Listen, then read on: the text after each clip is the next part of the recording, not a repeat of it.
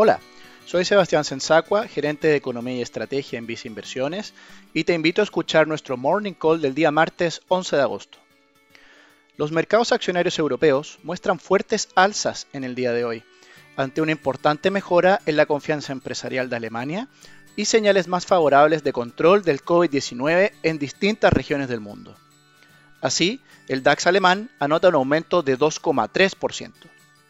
En el caso de Estados Unidos, las perspectivas para el Standard Poor's 500 apuntan a un aumento de 0,6%, donde el foco de los inversionistas se centrará en la discusión de un nuevo plan de estímulo por parte del Congreso.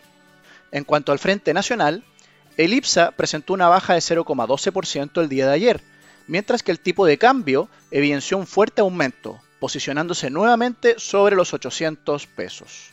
Destacó eso sí en el desempeño bursátil local, el aumento en el precio de casi 9% en la acción de CAP, luego que la compañía anunció positivos resultados corporativos para el segundo trimestre de este año en la división de hierro.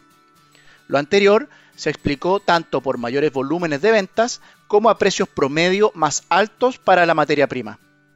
En Visa Inversiones mantenemos una posición en acciones nacionales dentro de nuestros portafolios recomendados, por cuanto estimamos que la Bolsa Nacional cuenta con un descuento en relación a los mercados accionarios internacionales. Sin embargo, señalamos una posición selectiva, favoreciendo sectores con buena posición financiera y expuestas al dólar. Así, destacamos al sector eléctrico y bancario. Dichas preferencias y estrategias se encuentran reflejadas en nuestra cartera de acciones recomendada y nuestro fondo mutuo destacado Visa Acciones Chile Activo.